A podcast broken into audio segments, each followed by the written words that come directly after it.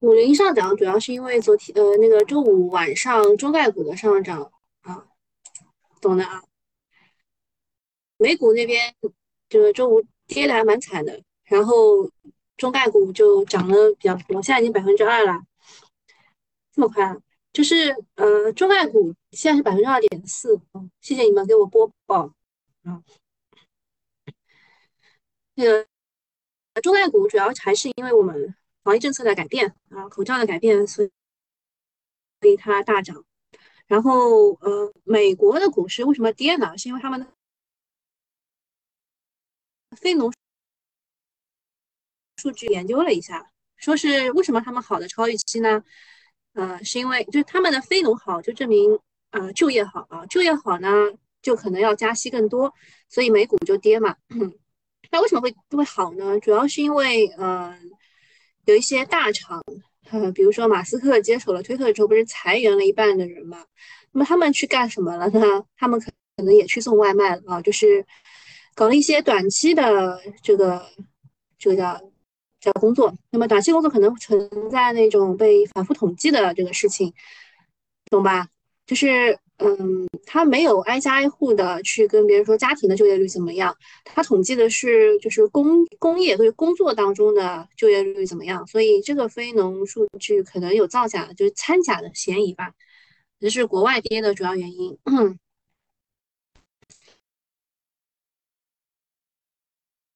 A 五零现在直线拉升，涨了二点五七了啊。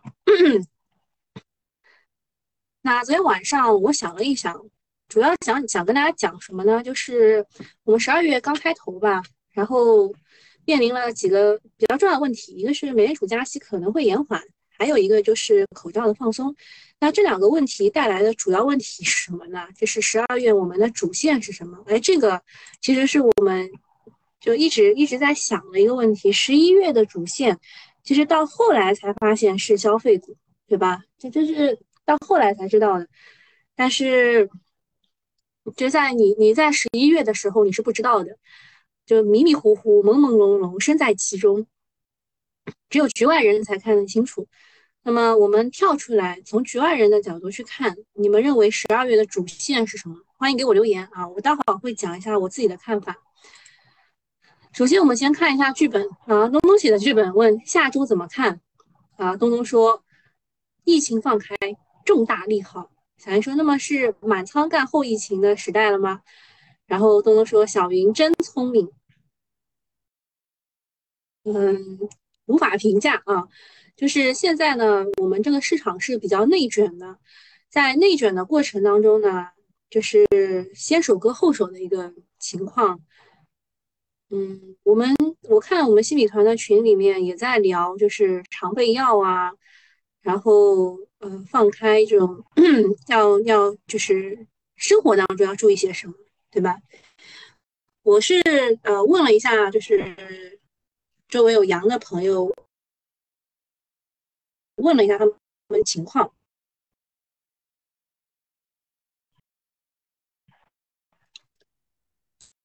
他们有一个比较重要的现象要跟到那个时候呢，你反而不会查出是就是阳性很厉害的，可能就是弱阳性，就是你那个抗原啊，你要做好以后等十分钟才会有第二道很很浅很浅的杠出来，懂吗？就是很弱很弱的阳性，最难受的时候反而是弱阳性，等到你快好了的时候啊，你查出。出来，你是阳性好，这是两道杠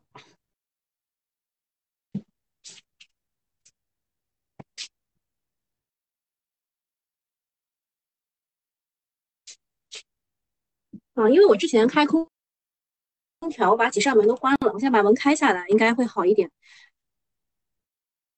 好，嗯，我们看一下花哥哥写的这个。他说：“指数呢，上周五把跳空缺口给回补之后企稳了，外围 A 五零大涨啊，今天指数可能会高开，高开之后会回落，震荡之后有机会会继续走强。板块方面，就是就是高开，高开震荡啊，高开回落震荡这件事情呢，肯定是肯定是剧本写好的。但是后面后面就是我们我说我这周半期，我只能猜到高开回落震荡。那花哥哥说他认为后面还会有机会走强，这指的是指数啊。那么板块方面呢，地产整体走势不及预期，从周二高潮之后连续三天分歧没有回流，不符合主线应有的走势，除非深圳业 A 反包啊。但是我看到深圳业 A 它出了一个公告，说那个市场上小作文都跟它没有关系啊，对吧？你们有看到这个公告没有啊？然后医疗医药这一块是略有回流，不过呢，高位的亏钱效应没有得到修复。这周末关于防疫政策优化的消息是最多的，周一可能会进行进一步的刺激修复，还是关注抗原检测和家庭常备药。我在群里有看到大家有发的，我基本上都转了，就是根据什么药去炒什么股，对吧？这个都给大家发了的，嗯，大家可以去查找一下图片啊，你们就找一下聊天记录，聊天记录查找当中有。一个图片啊，按出来就就有的。这个常备药这一块，嗯，周末的时候，上海有一个专家啊，写了一篇文章，说那个某一个药的咳嗽药水和莲花清瘟的效果是一样的。然后我准备也去买一天啊，就是有一种什么心理呢？就花花一点小钱就买买好以后，心里感觉比较好啊，也也不管了。那个另外呢，低位的消费股方向有弱分化。徐家汇虽然淡板，但是反包反包预期仍然在的。高标永顺泰也没有丝毫走弱的迹象，所以周一消费的参与度可能会比较高。然后数字经济这一块有望本周反复炒作，呃，主要还是十二月八号有一个大会啊。然后关注数据确权为主啊，这个数据确权我们待会儿新米团会跟你们讲一下个股是什么啊。这个数据确权其实是数据要素当。当中的第一环节啊，第一个环节啊，它比较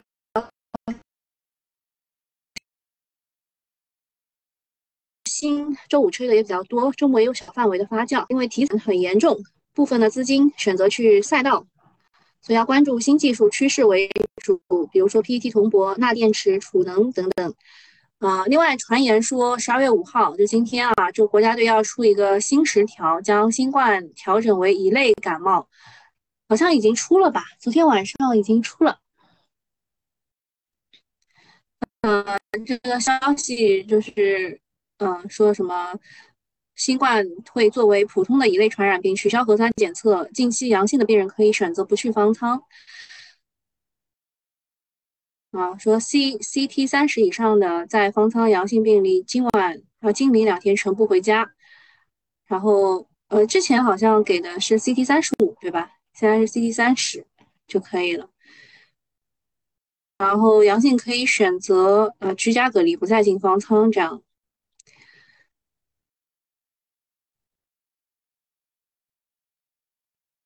然后。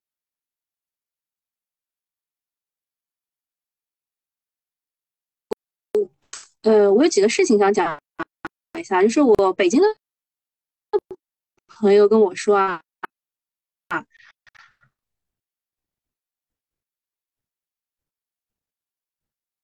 我这边网络不好，我不知道这个卡是战略性的、战术性的卡还是怎么样，是很卡吗？好一点了吗？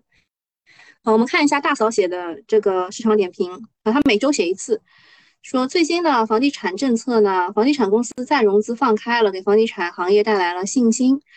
呃，这一次的再放开其实是针对海外的债的，哇，之前买海外债的人很开心啊，一波就赚三十二，对吧？最起码百分之三十二。然后保交楼的政策呢，将会修复建材行业啊，大嫂看好建材行业。我之前我上个礼拜也跟大家讲了那个防水材料的事情，对吧？然后防疫措施的优化稳定了市场信心。基于海外的经验，国内会有一个学习过程，并慢慢的适应。同时需要推进医疗基建啊，所以他也他也看好医疗基建这个东东。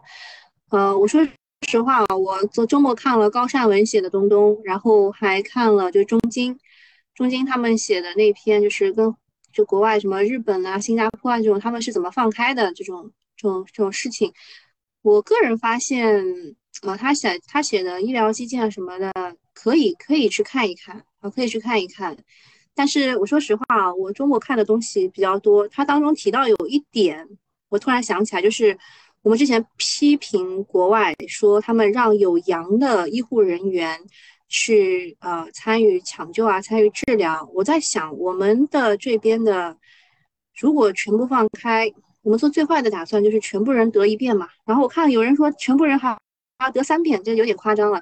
就如果全部人得一遍的话，就是就是你可能也会让有阳的工作，就是医生或者护士去带病工作的。否则，整个医疗系统会瘫痪的。所以，整个事情到现在为止还不是特别的明朗。嗯，关于医疗基建这一块，我持保留态度。我是保留态度。啊，东东说他也是看好建材，因为位置很低啊，位置很低。然后，呃。大嫂还说，基于房地产政策和疫情防控措施的优化，国内经济的基本面将逐步的回暖。呃，我看高善文写的是说明年定百分之五是应该是游刃有余可以完成的。呃，证券市场风险偏好回升，市场将持继续反弹，推荐周期性的建材行业和医疗基建是未来的投资方向。啊，这个是大嫂写的啊，大嫂写的点评。他写的还是比较的清楚的啊，看好的是建材和医疗基建。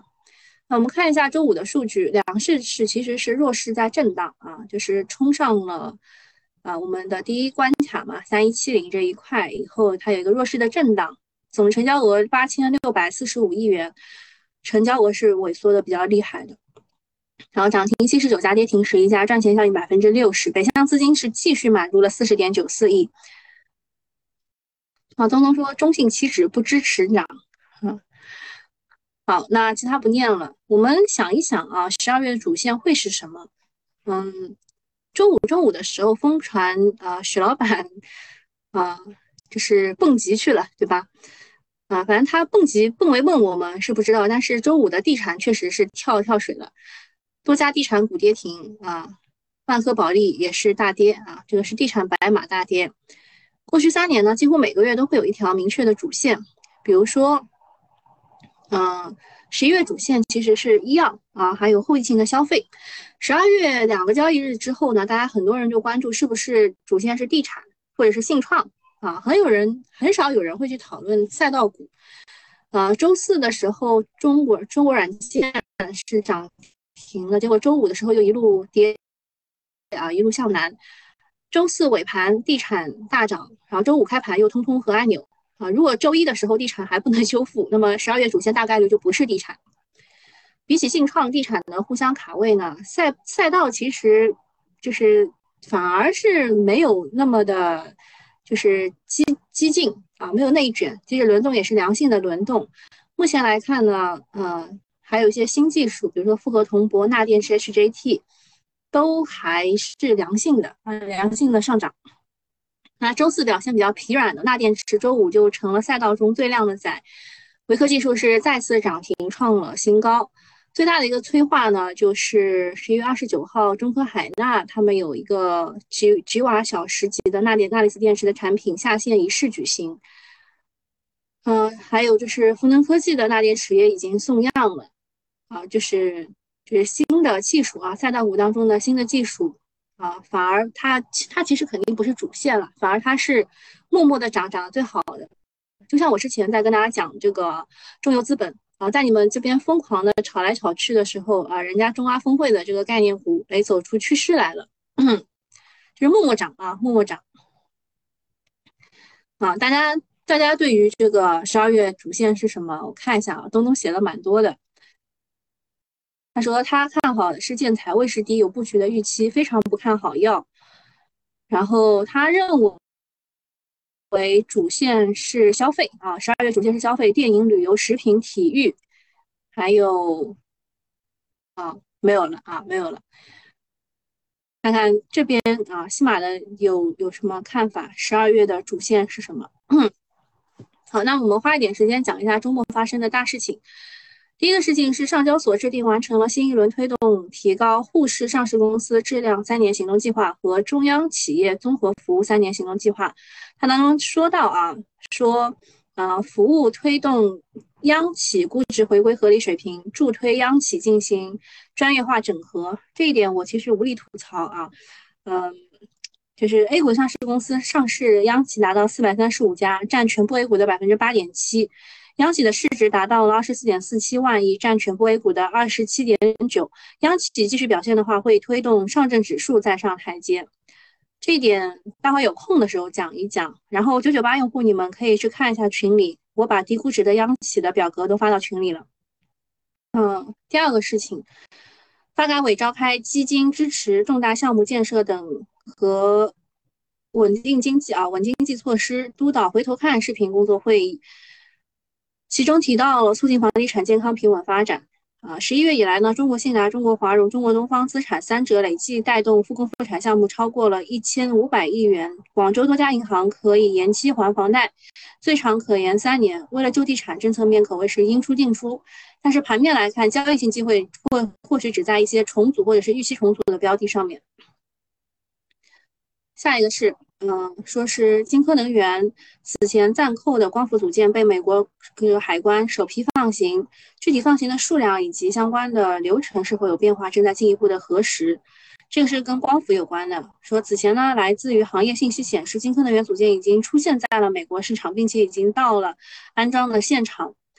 嗯，光伏板块，嗯，比较关注的还是硅料价格。之前周五的时候传出这个硅料价格雪崩。会引发行业内部的一个连锁反应啊。目前来看的话，硅料的价格确实是在降的。传闻说，河南 iPhone 大厂冲击之后呢，苹果希望再次的呃生产再平衡，要求供应商更积极的规划在印度、越南等亚洲地区进行生产。啊，周末的时候，歌尔的业绩暴雷这件事情，嗯你们应该听说了对吧？我们群里有人是有歌尔的，所以大家都比较关心他。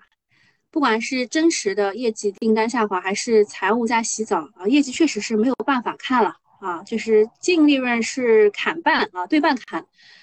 苹果公司为了降低产品的性能集中风险，除了将产能外向外转移之外，也可能会扶持更多的供应商，比如说之前买了欧菲光的文泰啊，还有就是跟那个苹呃跟歌尔做类似的东西的立讯，或者他们也可能转向印度啊。他们说印度已经做好了结束的准备。下一个事情呢，就是上海、哈尔滨、昆明、南宁宣布乘坐轨道交通不再检查核酸阴性证明。深圳的多个商场小区不再检验核酸。重庆表示非必要不用做核酸。珠海表示无相关症状、非风险岗位、非重点人员及无需求的居民提倡不进行核酸检测。此外的核酸。实行了自费，对吧？那么大家开始慢慢要落实这件事事情了。我发现很奇怪啊，我之前讲其他东西都还好，我一讲到这口罩的事情，怎么就卡？嗯，那我不讲了，好吧？你们自己看。我们先讲一下，就是 Sweet 他有的这个歌尔的事情。呃，他有歌尔已经不是一天两天了啊。那么他这个歌尔呢，是公告。大幅的下调二零二二年度的这个业绩预告。现在的 A 五零是从涨百分之二点六，现在跌了跌，就是跌跌下来，是现在是涨百分之一点七七，冲高回落了。所以啊，东东给我写了一句话，说小主拜拜，我去抛股票了。有看到没有啊？好，那先先你先去抛吧。啊，你先去抛吧，我们我们这边再聊一会儿。呃，歌尔股份呢，其实主要的原因啊，它这个净利润下降百分之五十，主要原因就是苹果砍单了它的耳机。上一次砍单新闻出来之后呢，他说，嗯，二零二二年的收入影响不超过三十三亿元。相比呢，它一年大几百亿的营收，看着占比不高啊，好像是占百分之四点三之类的。这次的公告净利润就直接砍一半还多。高尔解释说，它除了直接的损失之外，还要对固定资产存货计提减值。简单来说，就是不仅少了丢订单的钱，之前买的存货还有生产设备可能也就没有用了，这部分的钱也要算作亏损减值掉。啊，这次一共减值了大概二十到二十四亿左右，包括了三个部分。第一部分是原来三十三亿营收对应的九亿利润和停工的损失，第二部分是剩下的耳机存货计提了减值，这块差不多有七到九亿。但是我听说他们是可可以就是把好的挑出来给苹果的，就这一块不太确定。第三部分是生产耳机的呃设备和产线，计提固定资产减值差不多四到六亿。呃，比较好的有一点，它是说就是除了这一款耳机以外的其他零组件和整机业务都存在啊都在正常的开展当中。那对歌尔的一个反思是什么呢？就是它其实不是一个经营的周期问题。也不是公司的诚信问题，算是一个比较标准的黑天鹅的事件，可能就是苹果想要砍单找不到理由，就说你的这个流程不规范啊。那么我们事后总结经验就是，嗯，我们对果链的商业模式有了清晰的认识，然后只能用仓位去规避，或者说不买这类似的就是国外一家独大的这个供应商的啊，就是供货，呃，这就叫什么客户的一个公司，否则就是从日常的分析角度很难去推导出这一类的黑天鹅。啊，反思就不多念了啊，大家可以截个图自己去看。下面讲一下其他的资讯。嗯，俄罗斯油的禁令生效了，上上封顶是六十美元，现在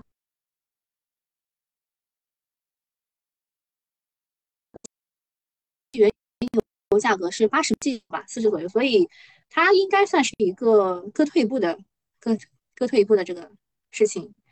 啊，目前来看油价还是比较稳的。可能认为大毛会怂一下，不卡不卡，我觉得嗯，他卡的时候确实是我说了一些敏感的事情的时候，这个网实在是很奇怪啊。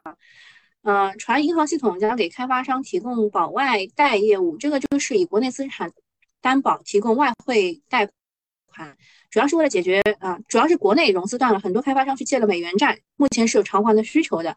人民币地产债最近涨了很多。然后呃，基本上回到正常的位置，但是美元的地产债还很低很低。这个政策一出，估计他们要回归了，啊，就回归到正常的位置。还有就是卡塔尔准备申办二零三零呃二零三六年的奥运会啊，并为研究马拉松啊，并研究为马拉松打造空调街道。呃，用的是啥设备？呃，我估计这一次用的是格力的，这这下次可能也是格力的吧。啊，反正奥运会正愁没有人申办，这是土豪又上门送钱了，觉得是 直觉利好中国建筑。下个事情是苹果和亚马逊这些公司打算重新在推特上打广告了。那个马首富他其实也没有干别的，就是一招打折。啊，现在亚马逊已经开始投了，苹果也开始讨论要投了。那下一个事情是，千和味业大幅上修了它的股票激励计划当中的业绩考核指标，以二零二一年为基数，二零二三年营收不低于百分之六十，净利润增长不低于百分之一百十五。一看周五就涨停了啊，就知道又有内部狗啊，他们抢跑。它千和业绩一半靠自己，一半靠队友海天助攻啊，就是那个零添加的那个事儿嘛，对吧？然后万东的呃不是万科的大股东深圳地产要求定增，周五股价一度大跌。目前核心的焦点就是它的定增价格。如果它是溢价定增，那算是利好；如果是折价，那就是吸血啊。下一个事情，呃，上交所推动央企估值回归合理水平啊，这个事情我们刚刚就是念过了，但是呃，要告诉大家啊，就是 A 股的资金呢会选择低估值加上破净加上高股息的央企中字头的中中字头的龙头。啊，上次说中国特色估值体系的时候，中字头就开始飙升了啊，主要是因为中信建投的那一位，啊，这个就那一位开他他他就点名了中字头嘛，然后就炒了这一个。然后啊，这位大 V 呢，他觉得国国资改革概念是陆家嘴和格力地产已经开始打头阵了，对吧？嗯，就他们都已经公告要做些事情了，那么他们绝对不会是最后一个，地产股可能是央企。重组的排头兵，但是我并不是特别看好这个地产股，我觉得相对于地产股，通信也是可以的啊。嗯，然后下一个是房地产啊，就是担保离岸贷款这件事情。像我们刚刚说的格力，格力是你收购啊珠免啊，就是珠海免税百分之百的股权，对借壳重组预期的地产股是一个利好。然后还有一个事情是，呃，万科的董秘。他一改之前谨慎的态度，交流非常乐观。还有茅台集团拿了十亿的地啊，他们觉得可能是要进军房地产。嗯，金科的话，金科就是比较利好还是光伏这一边，然后大家比较吹的比较多的是美国的法院突然撤销对孟晚舟的指控啊，然后再是把这个金科被美国海关放行这件事情联系在一起，就是他们是突然向我们示好了吗？啊，所以就是武器啊、通信啊，然后呃光伏啊位置比较低的，经过一一就是比较长的洗盘。再叠加硅料和硅片，就它的上游的降价，啊，板块年底可能是有机会的。嗯，格力地产停牌重组啊，这件事情已经讲过了，就是它在二零二零年的时候就已经有这个消息了，对吧？已经有这个消息了。然后本周重点关注重重组题材，像这个深圳业和深赛格可能是荣耀借壳概念，但是深圳业已经否认了。还有这个深成铁、西凤酒的借壳传闻，这种呃央国企的一个重组，我觉得可能是今天的一条暗线。就是你们可以不要先把这个重点放在什么医药啊、地产这种很明的上面，你们可以去找一找央国企的这个这个重组停重组啊停牌就即将停牌的这些公司，可能跨年要求在里面。那下一个是新 ST 乐凯，它超过五百亿的财务造假。这个 实在是，它之前二十几块，现在两块啊。然后它过去四个交易日还有三个涨停，成交量呀急剧的放大，估计又骗了不少人进去。好，免费用户大概就到这里了。你们还有什么问题没有？服务旅游啊，你们知道我看这个后疫情，我就看中国中免机构全在里面，就看他们的态度。嗯。确实还是还是消费现在是涨得最好的。药的话，呃，我我刚刚说过了没有？就是他说的这个贵州百灵的这个口服液啊，叫喉什么口服液，就喉咙的喉，那个可以相当于相当于这个莲花清瘟，也可以治疗这个这个轻症啊，新冠的轻症，直接就拉拉涨停了。就笑笑一笑算了啊，不看这种股。好，那个免费用户就到这里啊，付费用户留一下。呃，讲一下几个产业跟踪的事情。第一个是周末发酵的，其实是比较散的啊。一个是常备药，就这种什么止咳药啊什么的，还有就是抗原检测。第二个是疫情放松这一块的航空旅游、餐饮、零售。第三个是数字经济和信创方向，反正各花入各眼吧，每个方向都有自己的独特逻辑，而且就是游资花钱请人写小作文这件事情，啊，已经成为就是行业的公认的秘密了，啊，就是大家都知道的。然后还有就是最近不是都黑白了嘛，黑白就是走掉的这个 Pasta 位的这一位，嗯。它是很多资本的一个后台啊，后台倒了，有一些资本可能也要被杀猪，所以大家有一些事情是要小心一点的。我只能提示到这里了，啊，然后嗯，药的话有二波啊，有就是看特一特一药业它是不是能够继续往上，然后下周是有重磅的经济会议要开，除了政治局会议，还有一个中央经济会议啊，都是在十二月初会开的，所以市场应该是以震荡等待为主啊。就是涨高了就得抛啊，然后低了再接回来，就是你要敢于做 T。下面讲一下就是追踪这个事情，追踪呃地产的话，美国这一边其实其实就是我们国内向美国输血的感觉，呃，我们把自己还不上的违约的债啊全还上了，就就类似于这种事情，就抽我们的血还给美国，所以他们啊。光伏的产业跟踪，就是它之前扣留的一些东西啊，就就用了啊，已经用上了。那第一层肯定是利好光伏相关的出口公司啊，尤其是这个金科能源，对吧？然后第二层可能是美国的光伏的装机量也会提升啊，大储这一块。但是阳光电源它就是把自己的这个这个这个这个出口啊，就给调低了。这个事情待会儿讲。啊，然后另外呢，就是下游的辅材环节也是可以看的。锂矿这一边呢，除了永兴材料被停了以后，安众股份也被停了。所以之前不是吹了一个赛恩斯嘛，就是呃，就是这个污染防治的这个公司。所以你们看一下，这些江江西的锂云母的产业都基基本上被停了，所以之前说的四万吨的年产能是要被打折扣的。所以重金重金金属污染防治这一块呢，赛恩斯是和锂矿它其实是对立的一家一家公司啊，它涨锂矿就跌，锂矿涨它就跌，是这样的。呃，那么目前在江西布局锂云母的公司有江鹤电机、科力远、宁德时代、国轩高科等等。嗯，所以我说实话啊，锂矿在明年的一季度之前应该是不会跌的。所以呃，产业资本不看好他们的主要理由是什么呢？主要理由是未来一定会跌，就跟归是一样的。下面讲一下数据要素啊，大家把这一页截图截图一下。数据要素呢，是民生证券狂吹狂吹的一个东东，就基本上都是他们发的研报。然后人民网呢，也是他们狂吹狂吹狂吹出来的，有人民网、呃安妮股份、浙数文化、嘉华科技、中广天泽、博瑞传播，啊后面的就自己看啊。那么人民网他认为是我国首个数据确权的平台。大家跟大家说一下什么叫数据确权啊？就是它就是数据要素的第一步，你要确认这个东西是你的啊，你有这个权利使用。所以呃，深桑达、新环科、呃新环科技、托尔斯卫士通、新安世纪、易华路、安恒信息、齐安信啊，这一些是数据确权第一步啊。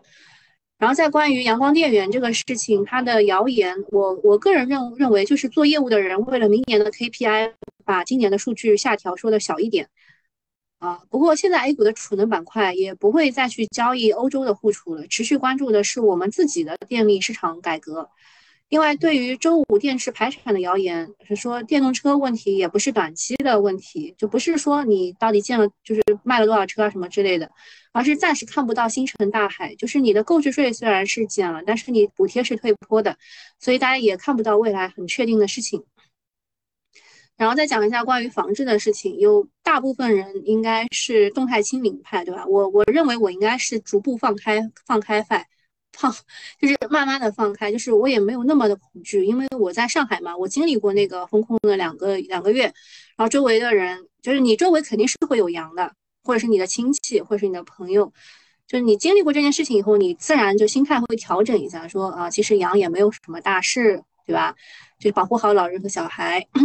然后还有一些代表性的言论是，我比较倾向于这个，就是，嗯，就是你到底是沉默的大多数，你是支持这个抗议的，但是你平时是受益了，所以你平时不发声，然后一旦这个就是抗议，就是反而就是一百八十度转变之后，那一帮那一帮人受益，就是那一帮一直在喊的那一帮人变成了呃受益的，所以他们也不发声，所以这个舆论呢就是这么的奇怪啊。好，那今天大概就到这里了，大家记得高抛低吸，好吧？高开的要抛啊，就这样，拜拜。